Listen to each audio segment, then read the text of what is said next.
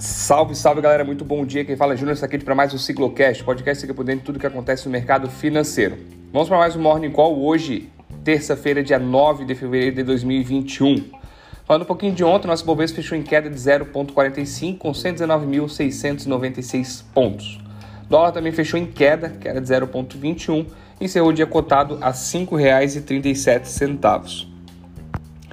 Já hoje os mercados amanhecem realizando um pouco de lucro. Alemanha queda de 0,40, Londres no 0 a 0, Eurostox 0,12. Futuros americanos cerca de 0,10 de queda. Isso refletindo a forte alta da semana passada. A realização realmente é normal. Continua no radar dos investidores internacionais a questão da vacina, essa nova cepa do coronavírus, a eficácia das vacinas contra essas novas modificações e mutações do vírus e também aos resultados de grandes empresas. Hoje, após o fechamento do mercado, será divulgado os resultados de Twitter e da Cisco.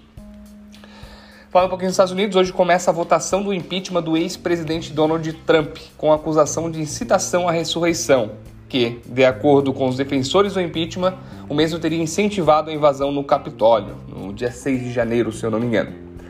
Por aqui, o cenário político prevalece. O presidente da Câmara, Arthur Lira, pretende votar hoje a autonomia do Banco Central. Isso é um fato bem importante, essa autonomia do Banco Central, até para a questão da política monetária. Vamos ver se vai aprovar. O assunto auxílio emergencial volta a preocupar a situação fiscal do país. Ontem, em entrevista à Rede Band, o presidente Jair Bolsonaro disse que, abre aspas, eu acho que vai ter. Vai ter uma prorrogação. Foram cinco meses de 600 reais e quatro meses de 300 o endividamento chegou na casa dos 300 bilhões. Isso tem um custo. O ideal é a economia voltar ao normal. Então, qualquer rumor aí de auxílio emergencial pesa no fiscal.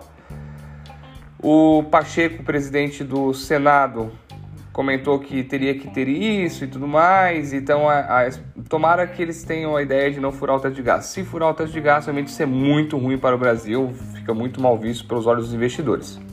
Na agenda de hoje sai também o IPCA referente ao mês de janeiro. A expectativa, segundo a Bloomberg, é que venha uma alta de 0,31 na base de comparação mensal e de 4,62 na comparação com janeiro de 2020. Mercados asiáticos fecharam em alta, tirando Coreia do Sul, que teve queda de 0,21, Xangai subiu 2,01, Tóquio avançou 0,40 e Hong Kong subiu 0,53. Pessoal, por hoje é só. Aguardo vocês no nosso call de fechamento por volta das 6h30, 7 horas. Nos sigam nas redes sociais, Instagram, arroba Sigla Investimentos e nosso canal no YouTube Sigla Investimentos. Se inscreve lá, ativa o sininho que sempre vai ter notificação em vídeo novo. Um forte abraço e até mais tarde.